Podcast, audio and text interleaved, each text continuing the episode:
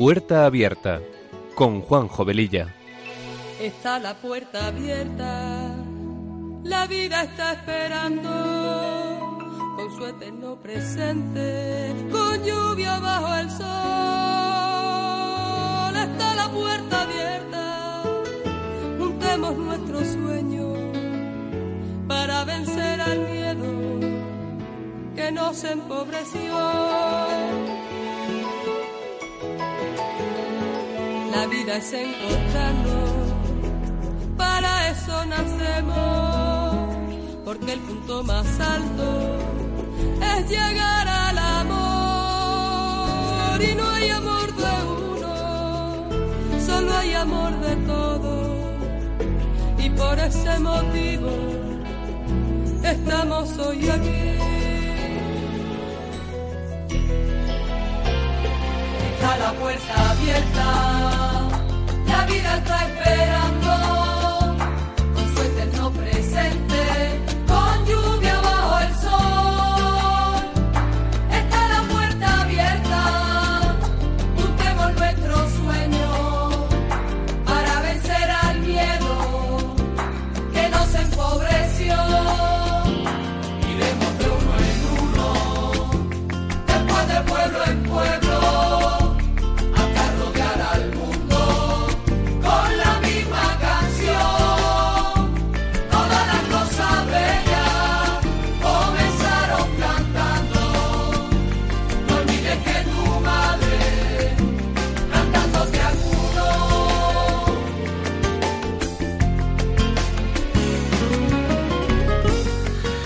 Pues queridos oyentes de Radio María, muy buenas tardes.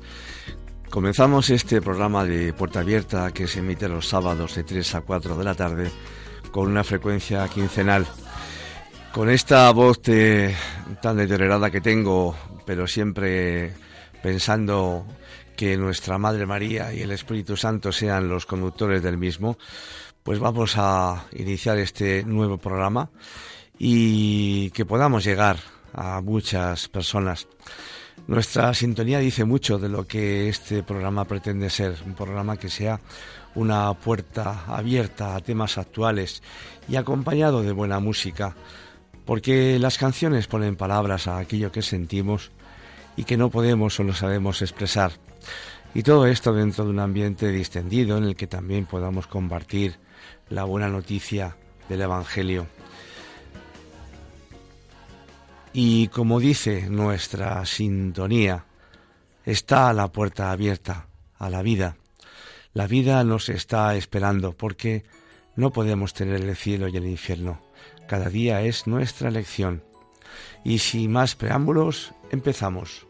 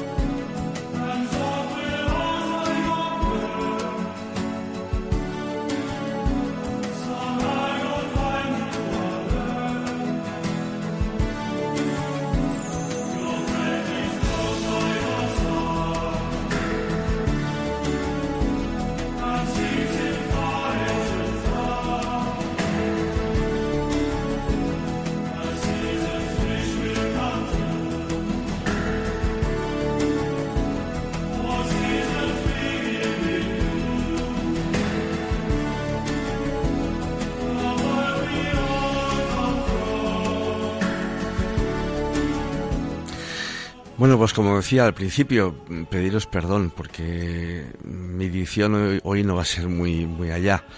Entonces eh, llevo unos cuantos días con la, una faringitis bastante compleja. Eh, ayer mismo casi no podía ni hablar. Entonces, eh, a pesar de todo, aquí estamos. Bueno, pues hoy vamos a tratar dos temas. completaremos el programa anterior sobre la educación de los hijos y después hablaremos sobre la cremación de nuestros difuntos. Nos quedó comentar los 12 errores más comunes hoy en día en la educación entre padres e hijos. Hablamos sobre la disparidad entre los padres, la sobreprotección, transmitir palabras de desprecio hacia ellos, la falta de continuidad en la educación. Y hoy vamos a tratar el resto. Vamos a tratar eh, los eh, siete restantes. El quinto sería castigar mal. Implica poner sanciones desproporcionadas o sin lógica o imponer castigos imposibles y son errores muy habituales y nocivos a la hora de educar y luego además muchas veces se quebrantan fácilmente. El sexto, prometer y no cumplir. Los educadores también alertan contra las promesas o premios inalcanzables que además de decepcionar acaban desincentivando a los chavales. El séptimo, comparar entre hermanos. Todos los padres saben que cada hijo es diferente, pero a veces se cae en las comparaciones y éstas suscitan celos y envidias entre los hermanos, dañando siempre la convivencia. El octavo es no poner límites. Este es el gran problema hoy en día, yo creo, en muchos casos.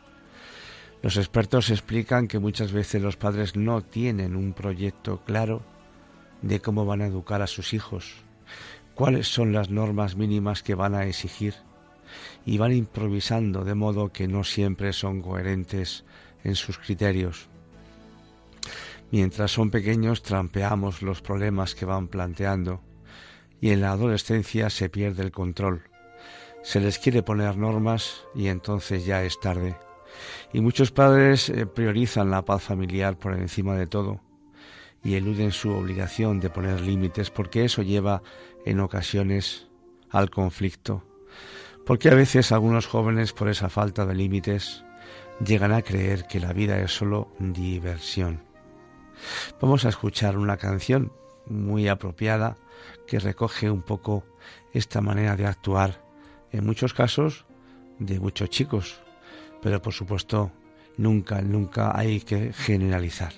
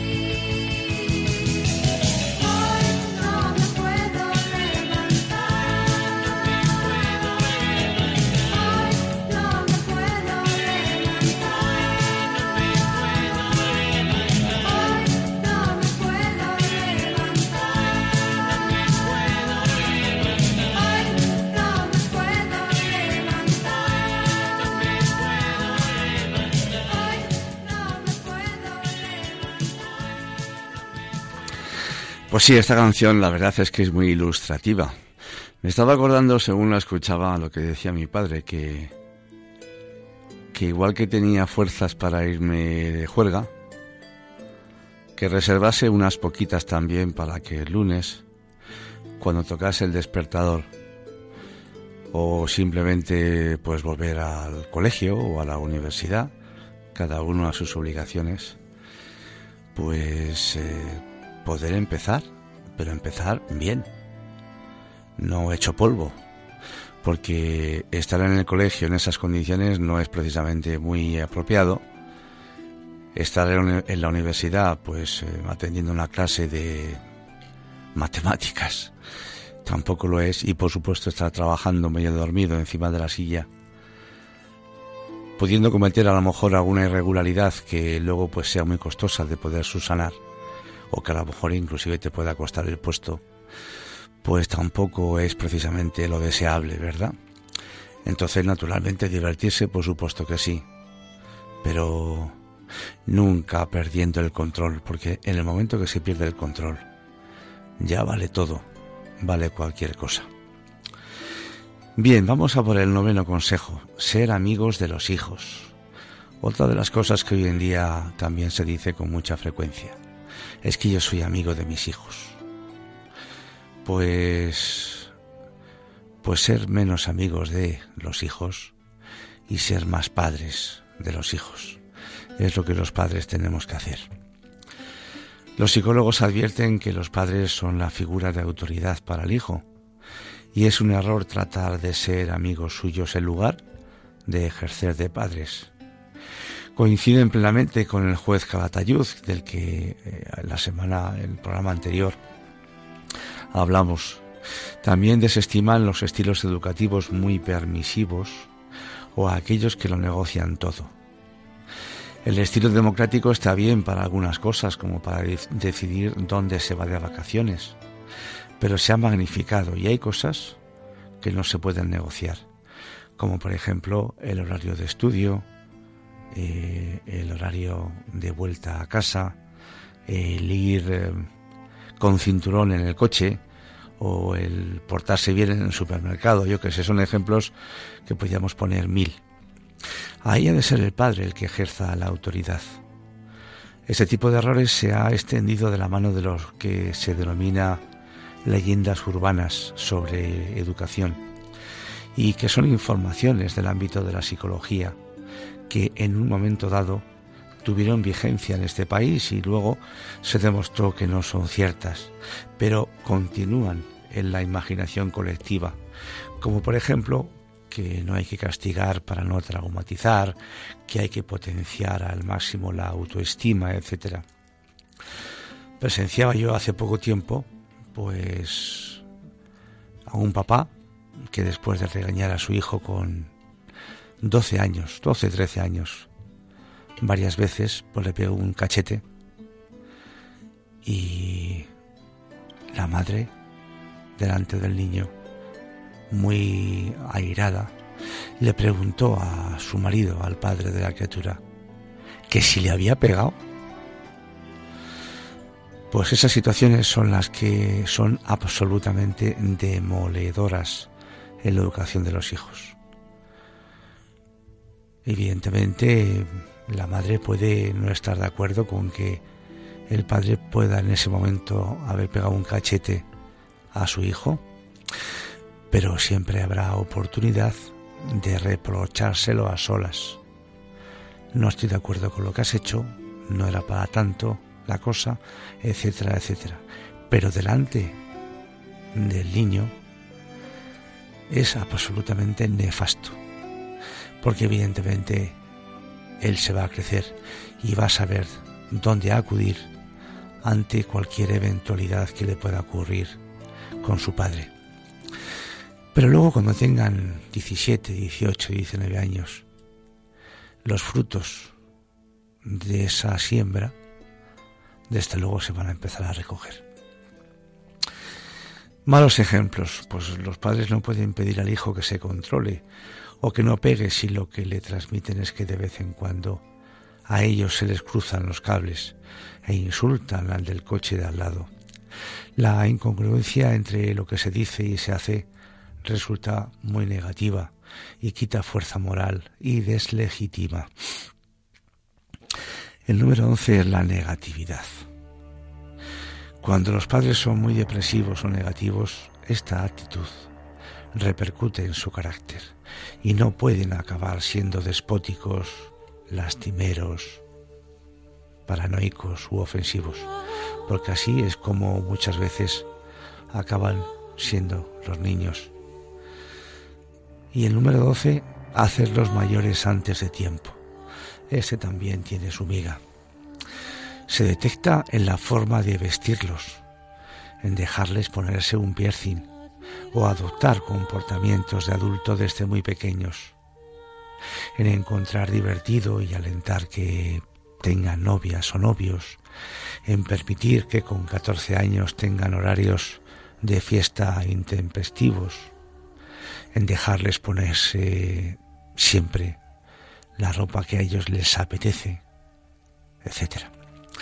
El contrasentido es que a ese mismo chaval, al que se le deja salir de noche, se le prepara el desayuno y se le tramita la matrícula del instituto, en cambio, le estamos dejando hacer cosas, pues, de mucho más mayor.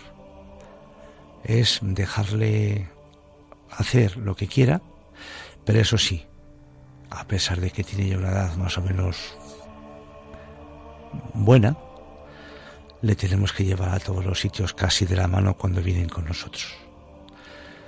Y eso, pues, eh, por un lado les hacemos muy mayores y por otro, pues no les dejamos crecer y no les damos responsabilidades propias de su edad. Y para acabar con un buen sabor de boca y en honor a todos los padres, eh, yo siempre digo los padres, porque en la palabra padres siempre están las madres. Entonces, eh, que naturalmente os veáis aquí incluidas vosotras. Pero es que esto de estar constantemente metiendo el femenino a todas las cosas, a mí particularmente, pues a veces me cansa.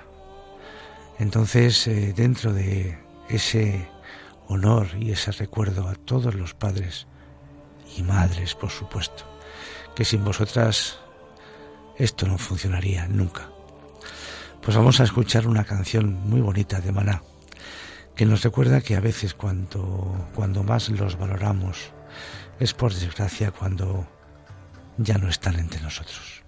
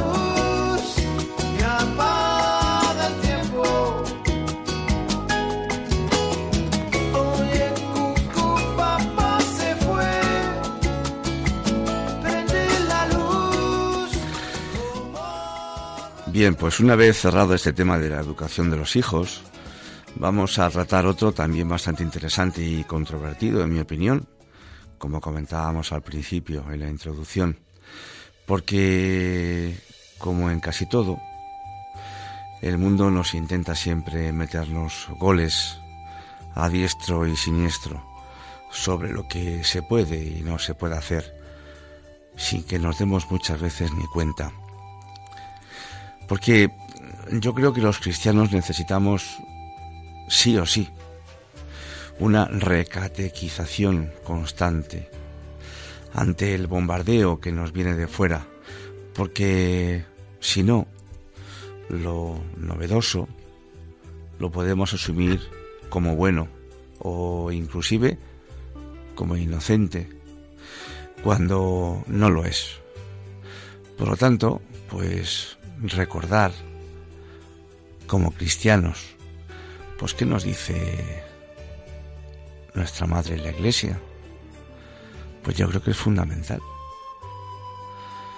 Cualquier adulto, en algún momento de su vida, pues puede pensar, ¿qué haría mi padre en una circunstancia como la que, está, la que estoy pasando en este momento. Mi padre o mi madre, me da igual.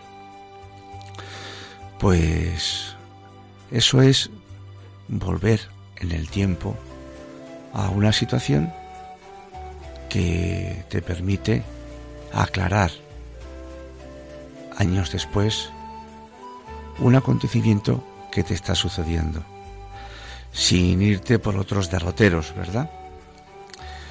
Por eso vamos a hablar de la incineración, de la cremación y del enterramiento.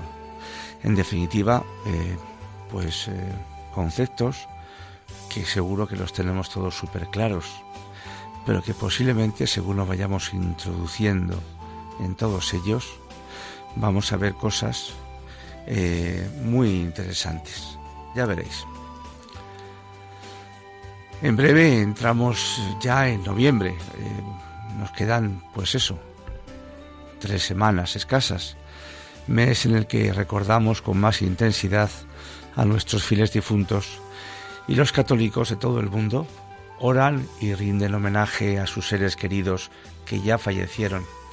En medio de las reflexiones que esta época del año despierta, siempre podemos eh, pensar en varias preguntas. Nos pueden surgir diferentes mm, formas de pensar. A nuestros muertos, entierro o, o cremación. Y también podemos pensar cómo debemos los católicos encarar la posibilidad de la cremación. Porque enterrar a los muertos es una obra de misericordia corporal que honra a los hijos de Dios, templos del Espíritu Santo. Eso lo dice el Catecismo de la Iglesia Católica en su punto 2300. La dignidad estriba en que nuestro cuerpo sea tratado con respeto, porque con cuánto celo y amor se enterraron los cuerpos de San Juan Bosco, Santa Teresita de Lisieux, Santa Bernardita, el Padre Pío, entre otros muchísimos y gracias a ello hoy son venerados de manera pública por todos nosotros. ¿Y qué hubiera pasado si los hubieran arrojado al mar?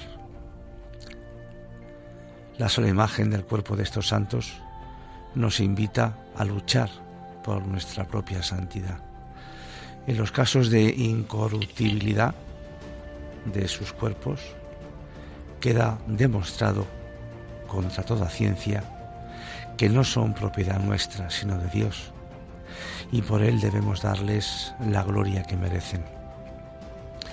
Por todo ello, la Iglesia nos sigue recomendando que se opte por el entierro en vez de la cremación, porque la sepultura es una costumbre más adecuada a nuestra fe en la resurrección de los muertos.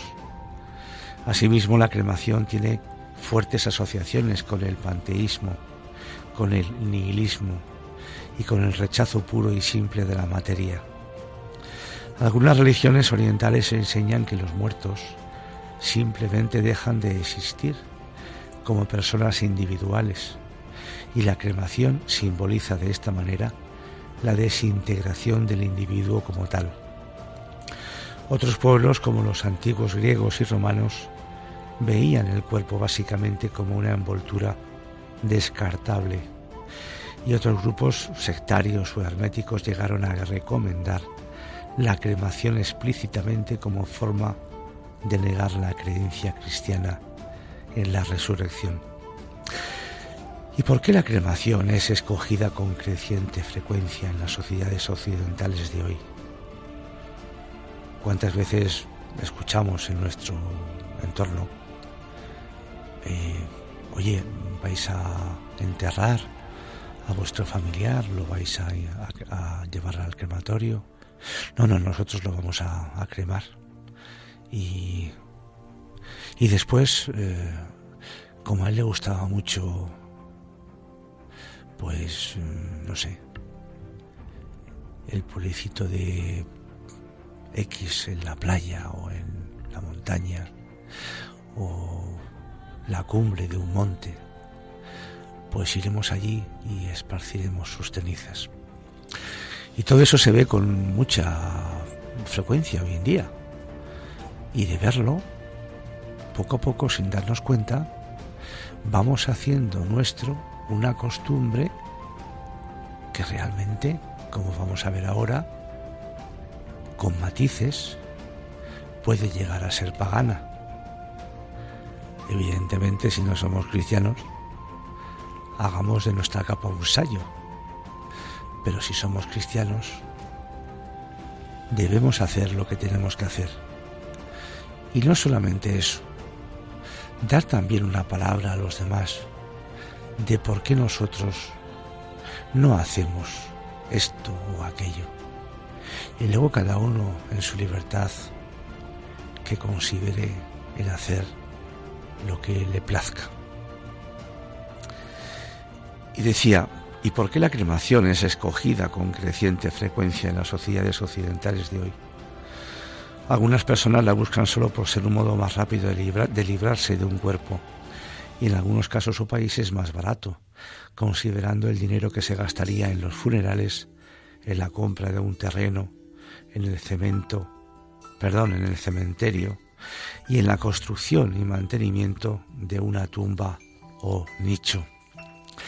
Además de esto se economiza espacio de tierra. Se oye decir a personas ancianas estos argumentos para explicar su deseo de ser cremadas y con el afán de aliviar a los familiares de la carga económica del funeral. Entonces ellas terminan dejando de tener en cuenta otras necesidades emocionales y espirituales de las personas que van a dejar atrás. La cremación también nos dice algo sobre el desarraigo de las personas de hoy en día.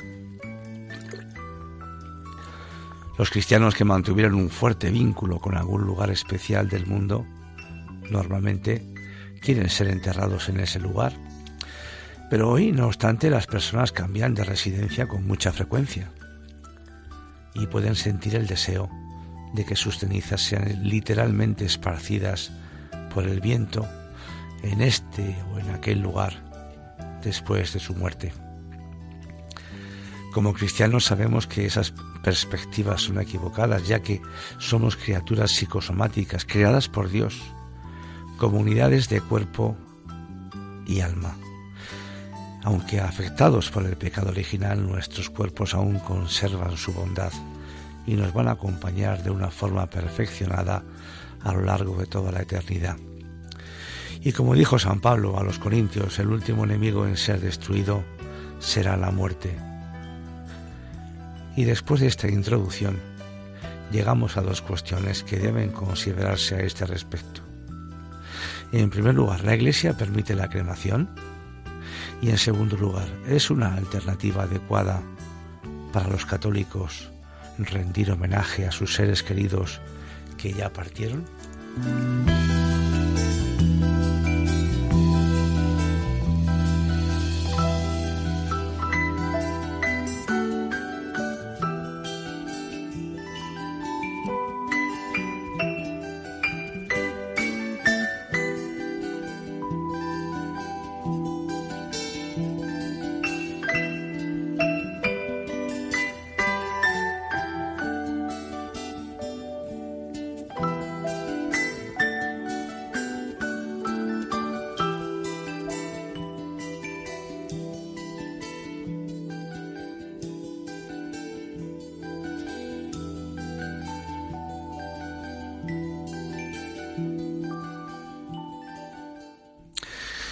Pues en primer lugar la Iglesia permite la cremación y en segundo lugar, eh, como decíamos antes, es una alternativa para los católicos.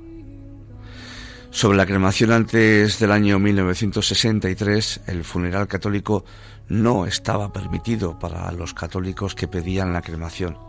Fijaos qué importante, ¿eh? El funeral católico no estaba permitido para los católicos que pedían la cremación antes del año 1963, no hace tanto tiempo. Después la Iglesia modificó la norma y empezó a permitir la cremación siempre y cuando las cenizas fueran debidamente enterradas y según se recoge en el Código de Derecho Canónico, canónico de 1983, donde se especifica que la cremación es permitida siempre que no sea escogida por razones contrarias a la doctrina cristiana. También tenemos que saber distinguir entre la cremación y la incineración, ya que son conceptos que, aunque parecidos, tienen diferentes matices. Cuando el proceso físico de quemar se aplica a una persona que ha fallecido, el término correcto es el de cremación. Y cuando ese mismo proceso se realiza sobre algo más genérico, como son los residuos orgánicos, industriales o simplemente las basuras, el término correcto es el de incineración. Por lo tanto, la diferencia entre cremación e incineración se basa en el sólido que se quema. A pesar de que normalmente, pues eh, siempre que se pregunta, oye, ¿vais a enterrarle o vais a incinerarle? Parece que la palabra incinerar nos sale como más eh, cercana, ¿no? Pero realmente eh, la palabra exacta sería cremación, no incineración. Bien, vamos a ver ahora qué dice la doctrina de la fe, la doctrina de la Iglesia. Pues la doctrina de la fe, el ex santo oficio ha redactado en octubre del pasado año 2016 un nuevo documento con el nombre de Instrucción ad Resurgendum cum Cristo, aprobado por el Papa Francisco y que sustituye al anterior de 1963 y que pone orden ante las nuevas prácticas tanto de sepultura como de cremación consideradas en desacuerdo con la fe de la Iglesia.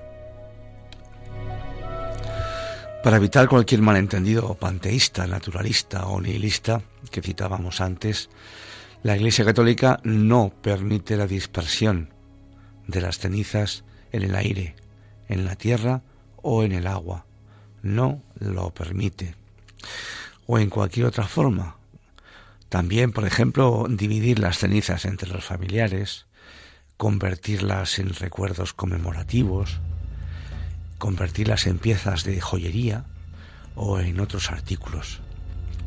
El Santo Oficio agrega además que la conservación de las cenizas en el hogar está permitida sólo en casos de graves y excepcionales circunstancias y cuando una persona lo pida por piedad o cercanía, explicó el consultor de la Congregación de la Doctrina de la Fe, el español Ángel Rodríguez Luño, que desde 1993 es consultor para la Congregación de la Doctrina de la Fe y autor de fama internacional en el ámbito de la ética.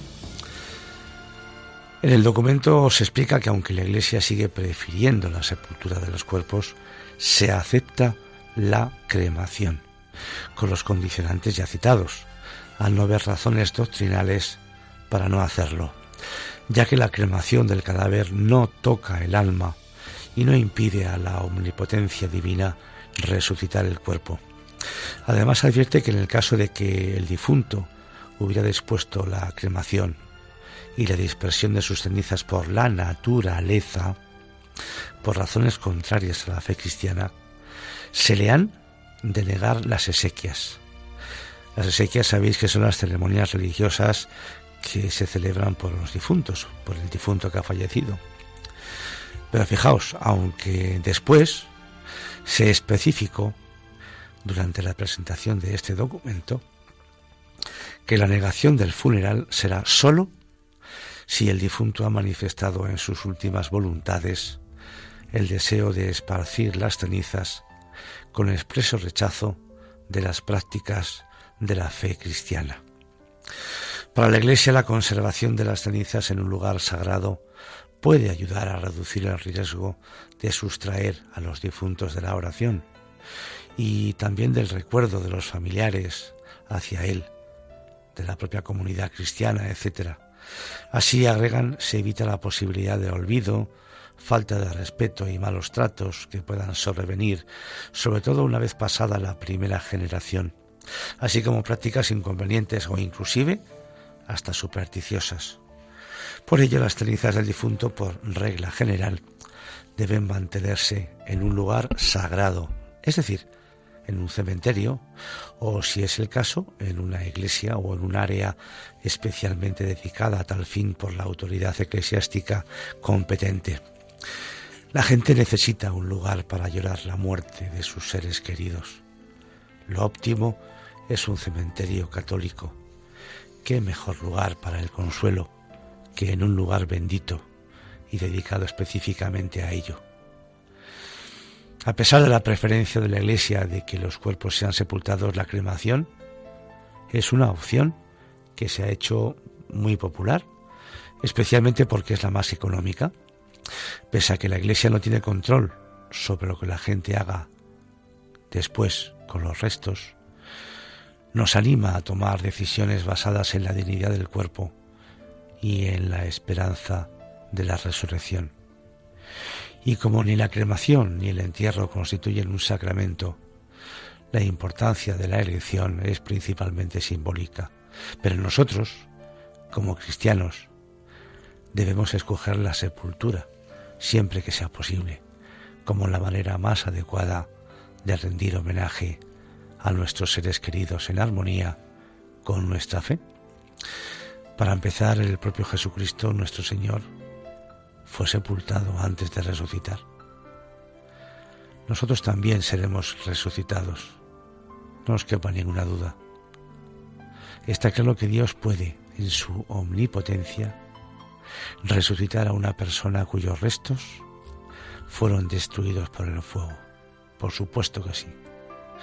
Pero el entierro expresa mejor nuestra esperanza en la gracia redentora de Dios y nuestra expectativa de vida nueva en la eternidad.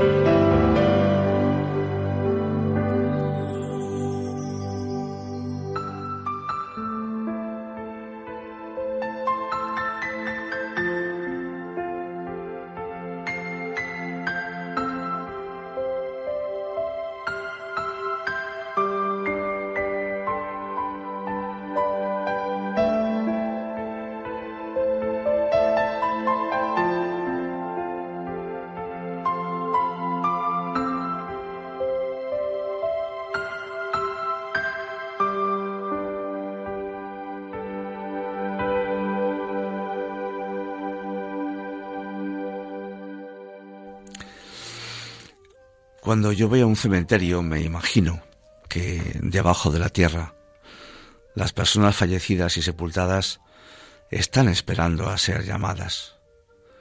Sus cuerpos, creados a imagen de Dios y cuya forma Él mismo se dignó asumir al encarnarse, no son simplemente desechos. Los cuerpos de los fieles difuntos serán retomados de una forma más gloriosa al ser resucitados. El entierro nos ayuda a apreciar mejor estas verdades de nuestra fe y a sensibilizarnos con la muerte de un modo más católico. Es por eso que los primeros cristianos insistieron en escoger el entierro de sus muertos, aunque ese, fijaos bien, aunque ese no fuera la costumbre de su tiempo. Es por eso que el entierro fue consistentemente preferido a lo largo de toda la historia de la cristiandad, llegando a ser hasta obligatorio por ley, tanto a nivel religioso como civil. La Iglesia Católica señala que no se pueden permitir actitudes y rituales que impliquen conceptos erróneos de la muerte, considerada como anulación definitiva de la persona o como momento de fusión con la madre naturaleza o con el universo o como una etapa en el proceso de reencarnación o como una liberación definitiva de la prisión del cuerpo.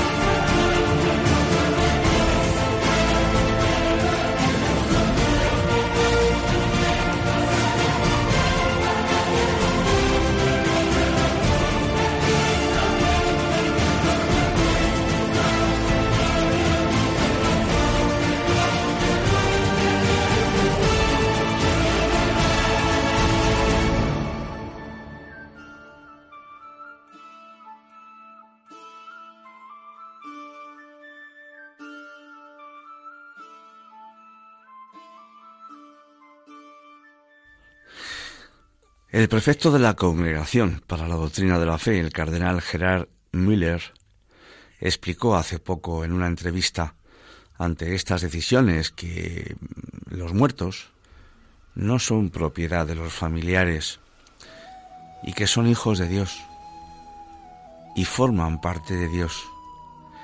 Y por ello no se celebran ritos privados, sino ceremonias públicas y esperan en un campo santo su resurrección. Y como curiosidad en la religión judía, estaba un poco indagando a ver qué decían alguna otra religión cercana a la nuestra. Pensemos que los judíos son nuestros hermanos mayores en la fe. Pues en la religión judía la cremación no está permitida y podemos comprobar ciertas similitudes con la ley judía porque ellos, por ejemplo, creen que el cuerpo humano pertenece a su creador y que la persona solo lo tiene en usufructo y es guardiana del cuerpo, pero no tiene derecho a dañarlo de ninguna forma y que el cuerpo debe ser devuelto tal como se recibió. Son palabras que se asemejan mucho a lo que acabamos de comentar hace unos segundos. Pues vamos a escuchar ya para terminar eh, el vídeo del cardenal Müller que acabamos de comentar hace un momentito, el prefecto de la Congregación para la Doctrina de la Fe, sobre todo esto que hemos eh, relatado. Como resumen, pues, ¿qué puedo hacer yo? Por supuesto, como cristiano, el enterramiento.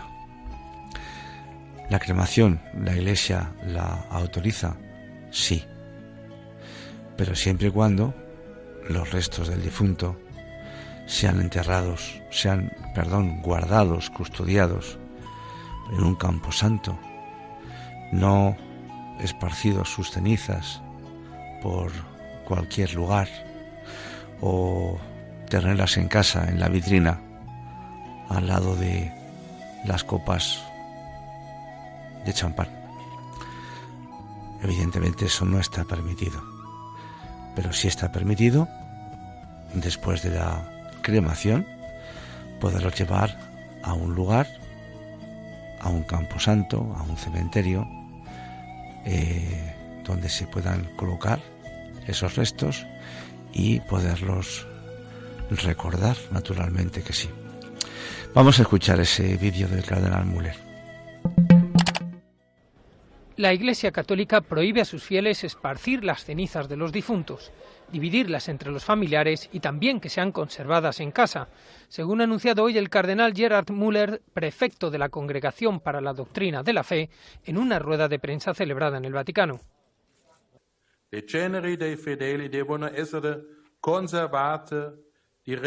Las cenizas de los fieles deben mantenerse en un lugar sagrado, es decir, en el cementerio o, si es el caso, en una iglesia o en un área especialmente dedicada a tal fin.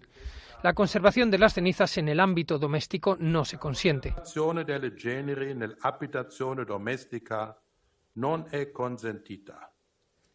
La doctrina de la fe, el ex santo oficio, ha redactado este nuevo documento aprobado por el Papa Francisco y que pone en orden ante las nuevas prácticas tanto de sepultura como de cremación, consideradas en desacuerdo con la fe de la Iglesia.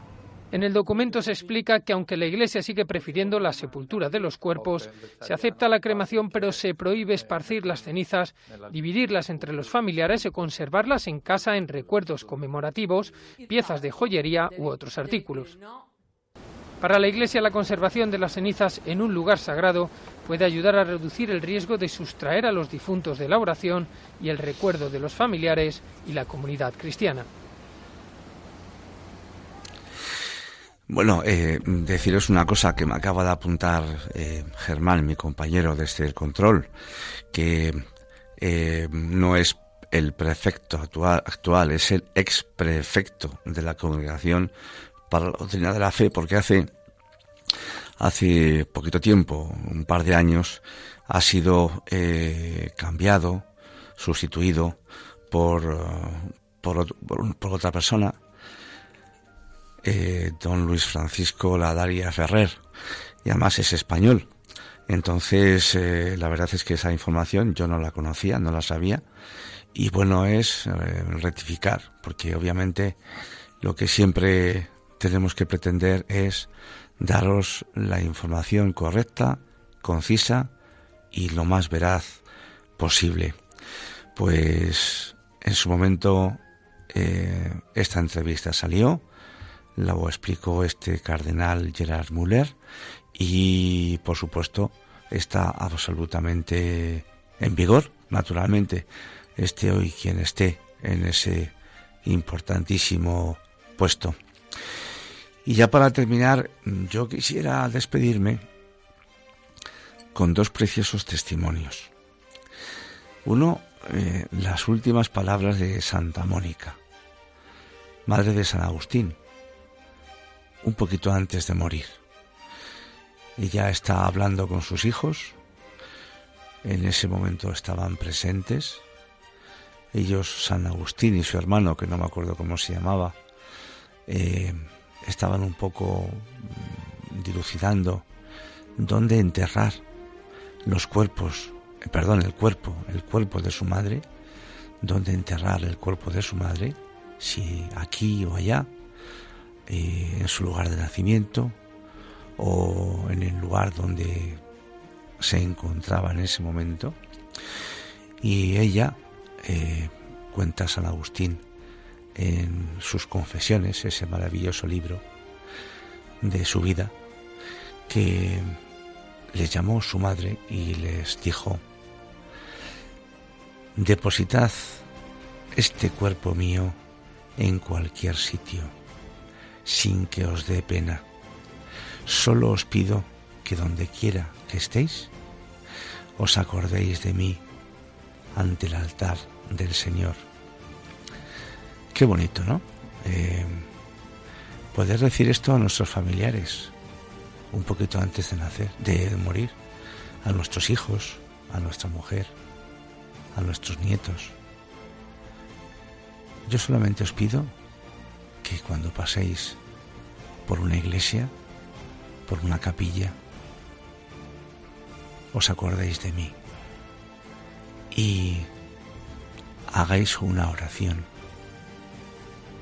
ante el altar del Señor por mí. Y también eh, vamos a eh, ver el, el, de la Beata Ana Catalina Emerich en una de sus visiones. Ella decía, muchas almas difuntas se sentían aliviadas al ver gente orante en los cementerios, aunque sus oraciones no estaban dirigidas a ellos. Qué bonito también, porque son oraciones que nosotros hacemos a nuestros seres queridos, pero en ese momento no nos acordamos de que alrededor nuestro, alrededor de esa sepultura en la que tenemos enterrada a, una, a un ser querido nuestro, hay otros muchos difuntos que no tienen quien se acuerde de ellos porque también en esos momentos nuestra oración también la podamos compartir con todos ellos, porque evidentemente se verán mucho más aliviados si cabe todavía. Bueno, pues nada más, eh, mi voz ya no da para más. Gracias por vuestra paciencia hoy. Eh, el tiempo se agotó, como siempre ha sido un placer estar con todos vosotros y os emplazo Dios mediante al sábado 19 de octubre a las 3 de la tarde. Podéis seguir en nuestra sintonía escuchando a continuación el programa Maestro Enséñanos a orar. Un saludo muy muy cordial y que Dios os bendiga a todos. Gracias.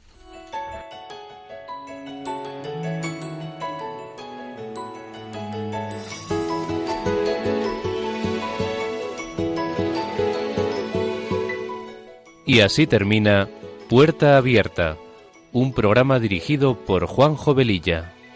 Está la puerta abierta, la vida está esperando, con su eterno presente, con lluvia bajo el sol.